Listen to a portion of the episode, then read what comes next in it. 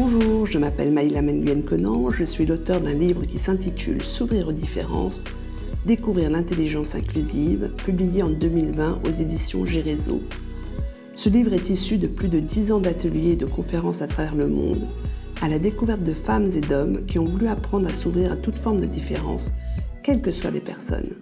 En complément du livre, j'ai souhaité demander à des personnes qui ont eu cette expérience des différences, pour elles-mêmes ou pour des collectifs, de nous raconter comment elles avaient fait et quelles leçons, quels bénéfices elles en avaient tirés. Alors, s'ouvrir aux différences, ça te rend plus quoi ou moins quoi? J'ai le plaisir d'accueillir dans ce nouvel épisode de S'ouvrir aux différences Norine Chai. Norine est vétérinaire de formation et par vocation. Il est titulaire de deux PhD, il est également diplômé du Collège européen de médecine zoologique, le plus haut niveau de spécialisation en médecine vétérinaire. Pendant 15 ans, il a assuré le poste de vétérinaire en chef et directeur adjoint de la ménagerie du Jardin des Plantes à Paris. Norine est connue pour ses interventions, ses conférences à travers le monde, ainsi que ses publications à destination des professionnels, comme pour ses livres ou ses émissions, dont L'Arche de Norine pour un public plus large. Il est également le fondateur et président de Yabumba, une ONG travaillant dans la conservation et des projets humanitaires. Avec cette ONG, il a notamment construit un centre de soins pour la faune sauvage à Sumatra. Mais c'est plus au sujet de son livre La sagesse animale que je l'ai interviewé pour ce podcast.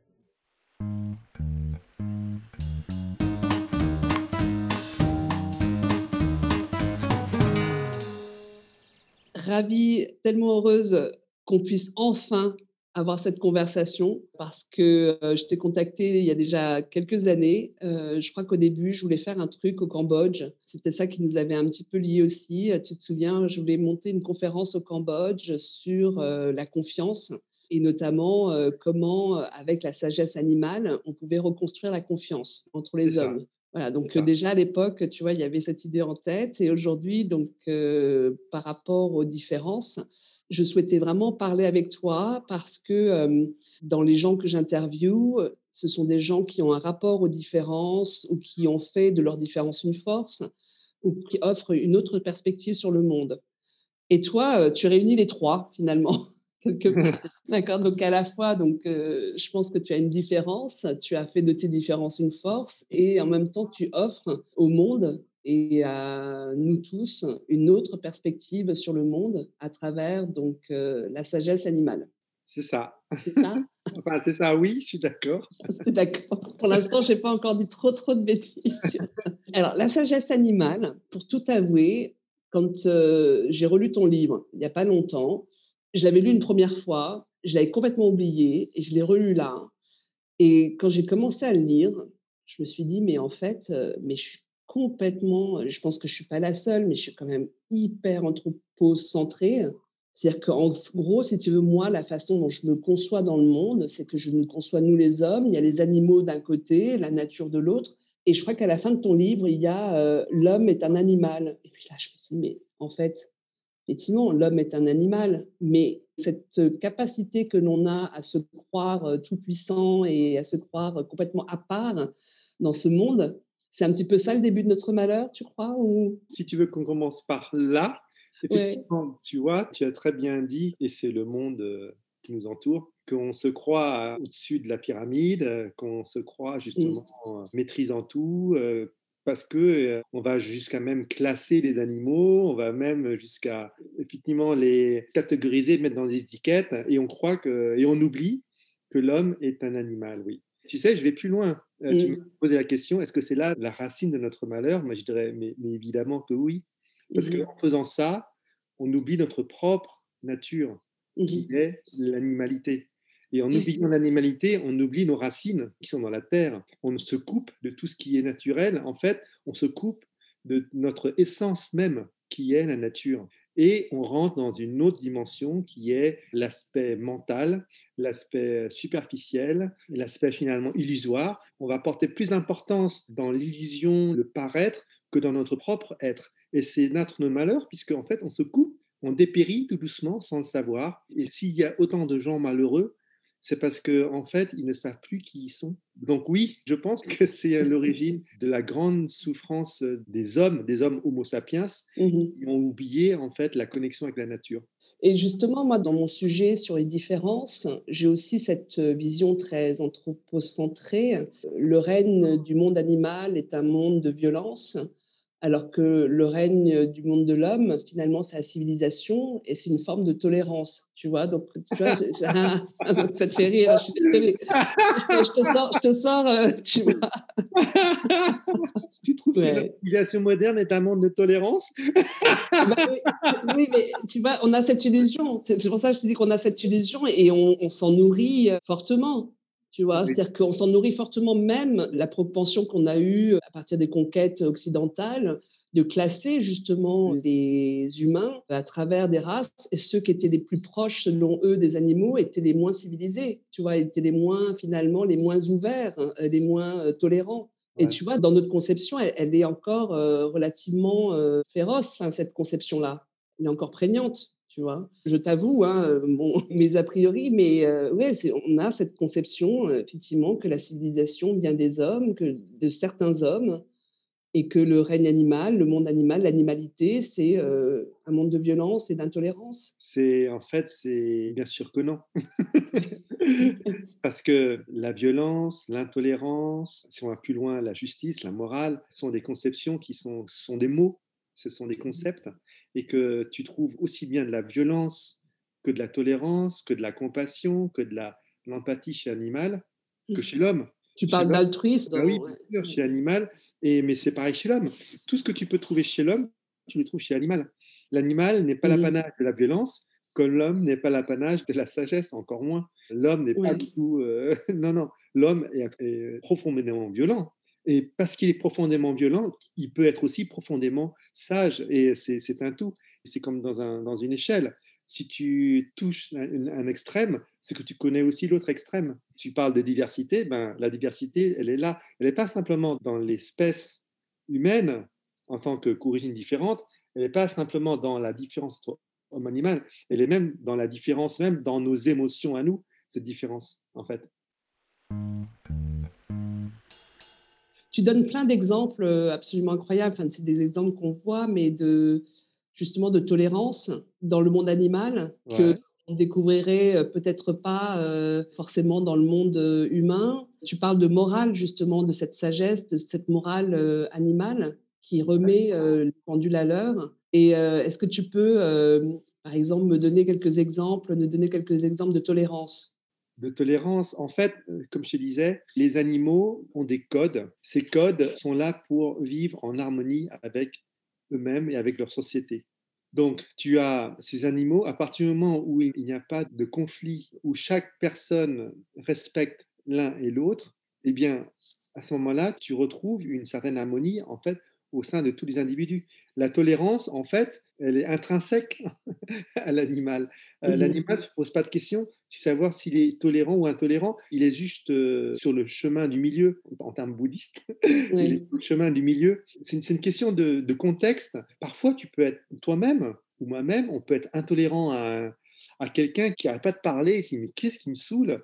On est intolérant parce qu'on est peut-être parce qu'on est fatigué, parce que c'est pas le moment, parce qu'il pleut, parce que etc., etc. Donc notre intolérance même, elle est mmh. subjective et elle est variante. Donc mmh en fait, c'est un concept qui veut rien dire, qui repose sur rien. Les hommes en font des grandes théories, alors que les animaux, eux, en font une sagesse parce qu'elle est contextuelle et elle est vraie, dans le sens où on va prendre l'action la plus juste, et on ne parle pas de, tolérance ou d'intolérance, on va prendre l'action la plus juste, tout simplement. Comme toi, tu vas prendre l'action la plus juste, d'autres gens vont te juger, elle est intolérante ou elle est tolérante, oh, elle est sympa, ou qu'est-ce qu'elle est chiante. Mais en fait, ce sont que des jugements, l'animal ne juge pas. La tolérance, c'est un jugement, en fait. Il n'y a pas de jugement dans, dans l'animal. Parce que l'animal ne cherche pas la sagesse, il la vit, c'est une forme de vie c'est pas une recherche, c'est naturel. C'est pas des questions qui sont, enfin, qui n'ont pas de sens pour eux parce que c'est naturel chez eux. Oui, c'est une forme d'harmonie. On reviendra là-dessus. Et tu parlais à un moment donné euh, d'altruisme aussi dans ton livre. Euh, les animaux sont altruistes. Et tu posais la question est-ce qu'ils ne sont altruistes qu'envers les individus d'une même espèce? Comme nous, on peut faire de l'entre-soi. Tu vois, on reproche souvent aux êtres humains. Euh, de favoriser ceux qui leur ressemblent, ceux qui font partie de la même famille sociale, de la même classe sociale que toi. Est-ce que c'est le cas chez les animaux? Est-ce qu'ils peuvent être capables d'être altruistes justement envers la diversité? Évidemment, je dis évidemment. tu sais, c'est très simple. Sur le moment où tu vois quelque chose chez l'humain, tu le vois chez l'animal, et vice-versa. En fait, les, les, gens, pareil, tu vois, on parle des animaux, mais une migale, c'est un animal, une fourmi, c'est un animal, une abeille, c'est un animal, un loup, un chien. En fait, on regroupe dans le mot animal toute mmh une diversité. Alors, on ne devrait même pas. C'est comme si on regroupait les Vietnamiens, les Cambodgiens. Est-ce que les Cambodgiens sont tolérants? Est-ce que les Allemands sont intolérants? Mais ça n'a pas de sens. Et on continue encore et encore. Je, je, vois des débats, je vois des sur les animaux, mais arrêtez, ça veut rien dire. Alors, si vous me dites, est-ce que ce chien, mmh Bobby par exemple, est-ce qu'il est altruiste? Ça, ce sera une question pertinente. Ce chien-là, euh, oui, il va aider euh, son, le chat du voisin, il va aider son maître, il va aider. Il n'y a pas simplement une notion de relation de confiance amicale, il y a une véritable notion d'entraide.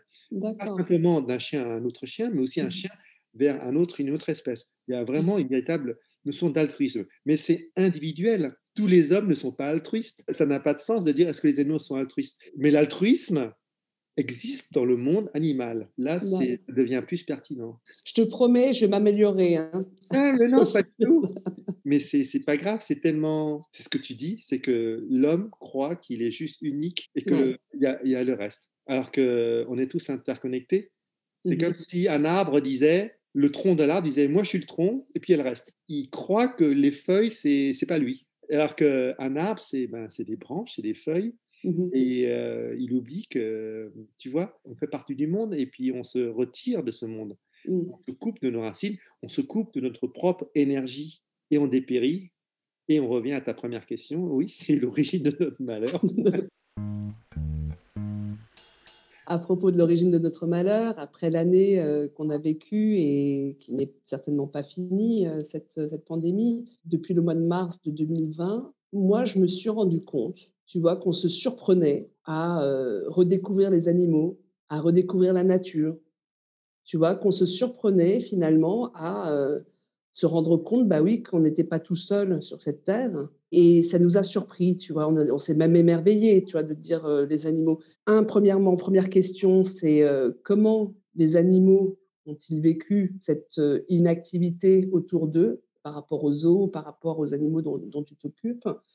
Et deux, qu'est-ce que cette sagesse animale peut nous apprendre sur ce qu'on a vécu et comment est-ce qu'elle peut nous aider? Alors, pour la première question, c'est très simple. Imagine-toi dans ton appartement et tu as des voisins qui jouent euh, à la guitare électrique, euh, qui mettent à fond la musique euh, régulièrement. Et puis un jour, ils arrêtent et tu as le silence. Qu'est-ce que tu te dis? Tu ressens la sensation? Ouais, trop bien. c'est ça. L'animal, c'est pareil. Brusquement, il y a un paramètre qui a changé, mmh. plus de silence. Donc, ils vont s'adapter à l'environnement. Ils vont pas dire c'est bien, pas bien. Ça change. Et à ce moment-là, ils vont peut-être augmenter leur territoire, ils vont explorer d'autres endroits où c'est plus calme. Et il n'y a ni bien ni mal. Il y a mmh l'action de nouveau, l'action juste. Et c'est nous, encore en tant qu'humains, qui allons dire Ah, ils se sentent mieux, ils se sentent moins bien. Non, ils se sentent juste, encore une fois, en harmonie avec un environnement qui change, tout simplement. Et, euh, et, la sagesse de ça, c'est que c'est ni bien ni mal, c'est juste qu'on s'adapte euh, au changement de l'environnement et si jamais tu as un autre voisin qui se ramène avec une batterie, à ce moment-là, hop, tu vas te réadapter différemment. Ou soit tu vas quitter, tu vas changer de lieu. Voilà, et ben l'animal, c'est pareil. Encore une fois, on est toujours porté à donner des jugements au lieu de voir simplement les choses. Il y a moins d'activité humaine, eh bien, les animaux vont augmenter leur activité leur propre, vont être plus calmes et mais pour eux, c'est ni bien ni mal, ils s'adaptent juste. C'est intéressant parce que je pourrais faire une plaisanterie à propos de l'animal euh, qu'on a beaucoup critiqué, euh, qui est le parisien. Tu sais, qui finalement, au moment du confinement, a essayé de trouver d'autres espaces, tu vois, pour pouvoir euh, survivre, tu vois, et, à qui on a beaucoup reproché justement cette mobilité, ces, ces mouvements de changement de territoire. Mais tu vois, mais si tu regardes ça d'un point de vue plus de mouvement naturel, de mouvement animal, c'est-à-dire c'est bien, c'est mal, tu vois, cette transhumance parisienne là. Ça peut être marrant de le voir, tu vois, comme, comme finalement vraiment dans l'espace d'une espèce, d'une espèce animale, quoi. chacun s'adapte à son environnement, mais on oublie, sauf qu'on oublie que notre environnement actuellement, il est plus matériel, plus concret, plus intellectualisé, plus mentalisé. Maintenant, euh, l'environnement pour beaucoup, ben, c'est les réseaux sociaux qui sont complètement déconnectés, en fait, finalement. Et c'est leur environnement. Mais ils vont s'adapter aussi, pareil. Et ils vont euh, en subir les conséquences plus tard, peut-être, mais c'est un environnement pareil. Tu mmh. vois, c'est juste une question d'adaptation et d'environnement. Et c'est ni bien ni mal. C'est juste ça. Et du coup, qu'est-ce que cette sagesse animale, euh, cette sagesse que tu as, euh, quel message euh, peux-tu nous donner par rapport à la façon dont on a vécu cette année, par rapport à cette crise que l'on vit? Un retour sur soi, une conscience de notre propre mortalité, notre finitude en fait. Mmh. Et les gens se croient, ils en oublient qu'ils peuvent mourir. C'était fou. Et euh, ça, c'est un truc que je vois, c'est ça, ouais. Et ils oublient. Et cette conscience, en fait, euh, va entraîner une peur qui est parfois irrationnelle. Et mmh. on a plus peur mmh. de la peur que, que de, la, de la maladie en elle-même, en fait. C'est toujours dans la mentalisation, encore une fois, humaine. Alors certains le font, ils se reconnectent, comme tu dis, ils se redécouvrent euh, en connexion avec l'animal, avec la nature. Et il y en a d'autres qui restent encore dans leur domaine et qui vont de plus en plus s'enfermer dans leur peur. Chacun va agir différemment en fonction de ses capacités, pas simplement intellectuelles, mais ses capacités émotionnelles. Bah, en tout cas, merci. Moi, ça m'a énormément aidé euh, à regarder euh, un petit peu mon monde avec un autre regard. Donc, euh, merci infiniment. Cette sagesse que tu as, elle te vient d'où? C'est quelque chose que tu as acquis ou est-ce que c'est de l'ordre de presque de l'inné chez Mais toi? Cette sagesse, tout le monde l'a. En fait, tout le monde a la même sagesse. On est tous la même personne. On est tous des, êtres de lumière et que, mais la nuit, on se met des couches pour oublier notre propre lumière. Mais on est tous de la même sagesse. C'est juste que j'ai peut-être moins de couches que d'autres, mais libre à tous d'enlever ces couches et puis de retrouver la lumière qu'ils ont en eux. En fait, il n'y a pas, je suis ni plus sage ni moins sage. C'est juste que j'ai plus ou moins de couches, mais on est tous, tu es aussi sage que moi. Mais il n'y a pas de, y a pas de jugement ni de mmh d'échelle en fait. On est tous la même personne. Tu as fait plus de boulot quand même que moi hein, sur, euh, sur ce chemin-là, je pense. Et que peut-être que la moyenne, mais je ne suis pas en train de dire c'est mieux ou moins bien, mais c'est vrai que ce, ce chemin, est-ce que tu peux le dessiner et le raconter aujourd'hui? C'est-à-dire que est-ce que tu vois le chemin que tu as fait, euh, qui a été fait de choix Et si tu nous racontais un petit peu tous ces choix qui t'ont mené là aujourd'hui à, cette euh, sagesse-là ou à, faire ce que tu fais? En fait, contrairement à ce que pourrait penser, je n'avais pas le choix, non. Euh, dès l'âge de 4 ans, je voulais soigner le monde. Donc c'est très simple. et en fait, je me suis rendu compte que pour soigner le monde, c'était plus facile de commencer par les animaux. Donc j'ai commencé par soigner les animaux, mais je ne me voyais pas faire autre chose que vétérinaire. Donc j'avais pas le choix. C'était, je ne me voyais pas faire autre chose que vétérinaire. Mmh et euh, ensuite, Mais dès 4 ans, c'est-à-dire que tu as le souvenir de dès 4 ans de cette euh, vocation, de cette. Euh Aussi loin que je puisse m'en souvenir, je voulais être vétérinaire, oui. Et je ne me vois pas faire autrement, autre chose. Donc, j'avais n'avais pas le choix. C'était ça, c'était, tracé. Ensuite, euh, je voulais diriger un parc national en Afrique. Ben, diriger un parc national en Afrique. Ben, je voulais travailler à la ménagerie, je suis vétérinaire à la ménagerie. Donc, j'ai presque pas le choix, tout était tracé déjà. Donc, j'ai presque même pas de mérite, puisque l'univers m'a tracé mon chemin. En revanche, maintenant, les choses euh, commencent à devenir plus complexes, parce que je me rends compte que c'est. Euh, tout ça, ce sont que des étapes. Et le but de, enfin le but, je ne sais pas si c'est un but, mais je me rends compte que maintenant, je sens que je devrais euh, aller plus loin et que l'animal était effectivement est assez facile à soigner parce que c'est un être tellement de lumière, tellement naturel. Mmh maintenant, euh, peut-être que mon rôle, c'est de soigner ou d'éveiller l'Homo sapiens. En fait, mon histoire est relativement simple. Hein. c'est je voulais soigner le monde et j'essaye au quotidien de le faire en fait. Et donc cette étape finalement, les animaux, c'est facile. Par quoi tu commencerais euh, pour soigner les hommes? Je commencerai par me soigner moi. Pour connaître les hommes et pour soigner les hommes, il faut euh, vraiment se soigner soi. Et pour se soigner soi, il faut se retrouver. Et on ne peut pas vraiment soigner les autres si euh, on ne se soigne pas soi-même. Et on ne peut pas prétendre soigner le monde, parce que c'était facile les animaux. Ils étaient vrais, ils étaient authentiques. Alors que l'humain, donc quand je parle d'humain, c'est soi-même. Hein. Mmh on a tellement des peurs, on a tellement des mensonges qu'on se donne, qu'on se fait. Parfois, lorsqu'on se regarde devant une glace, on, se ment, on oublie, on se donne des illusions. Par où commencer? Bien par ça. Mmh par euh, se voir d'une façon la plus honnête, la plus courageuse, la plus franche avec soi-même d'abord. Et voir toutes ces, nos, nos, nos parts d'ombre tous nos mensonges qu'on s'est fait à soi-même et donc forcément aux autres. Lorsque j'aurai travaillé tout ça, lorsque j'aurai lavé tout ça, à ce moment-là, je, indirectement, je sais que ça va impacter sur les... Merci Norine. Je ne sais pas si cette, euh, cet entretien t'a apporté quelque chose. En tout cas, moi, ça m'a apporté énormément. Cette lumière euh, dont tu parles euh, a vraiment ouvert, tu sais, des petites fenêtres dans mon cerveau bien, bien, bien, tu as bien rangé là. bien fermé, donc donc c'est super. Donc bien brouillé, bien brouillé par, par plein de notions, de concepts, de trucs, tu vois. Non, non, c'est super. Si je rejoins mon sujet par rapport au tien, moi j'ai eu l'impression justement quand tu parlais de la sagesse animale et moi mon sujet de s'ouvrir aux différences, j'ai toujours su, j'ai toujours eu l'intuition que s'ouvrir aux différences, c'était être dans l'harmonie. Et être dans l'harmonie, d'après ce que tu dis également, c'est finalement être à sa juste place.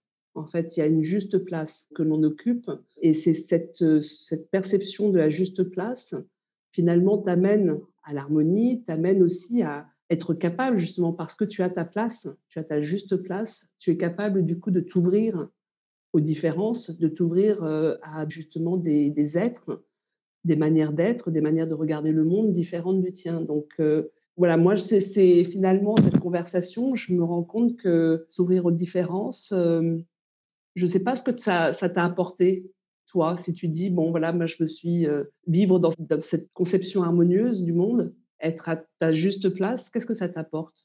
En fait, pour entrer dans ton sujet sur, la différence, ben, évidemment, ça m'apporte beaucoup. Mais comme je te disais aussi, c'est qu'en fait, j'ai aussi évolué et que, comme tu disais au début, cette différence, ça a été une grande faiblesse pour moi au début. Moi, je mmh voulais, je voulais, être comme tout le monde, évidemment, et mmh j'étais très différent, très mmh. différent sur plein, plein de niveaux. Et puis, quand on est différent, on se sent seul. Et euh, on se sent même très, très seul. Et, même au muséum, si je l'ai quitté, c'est parce que je me sentais seul et que je sentais que j'étais très différent pour d'autres choses encore. Quand tu es différent, tu te sens très seul. Tu dépasses ça quand tu arrêtes de juger, en fait les autres sont différents de toi. Pourquoi tu sens qu'ils sont différents? Pourquoi tu te sens différent? C'est parce que tu juges. À partir du moment où il y a un jugement, il y a une différence. Et j'ai arrêté justement de juger les autres parce que j'ai arrêté de me juger moi. Les, gens qui jugent les autres, c'est parce qu'ils se jugent eux-mêmes et surtout qu'ils ne s'acceptent pas mmh en, tant que personne, une entité. Et euh, à partir du moment où j'ai appris à m'accepter, et arrêter de me juger, il n'y a plus de jugement. Et à mmh ce moment-là, la différence devient plus une différence, elle devient naturelle. Ce serait même étrange que les, tous, tous, soient pareils, en fait. Oui, ça, qu'on soit tous similaires. Voilà, et finalement, la différence, c'est simplement la vie.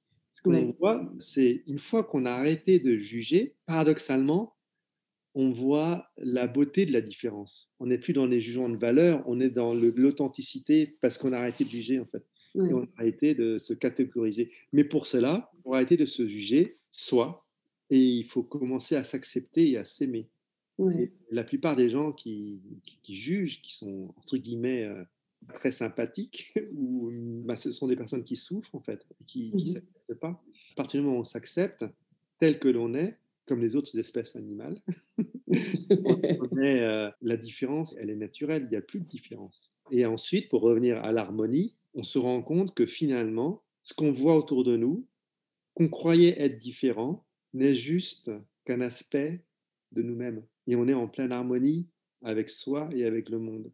Parce que le monde n'est qu'un miroir de nous-mêmes.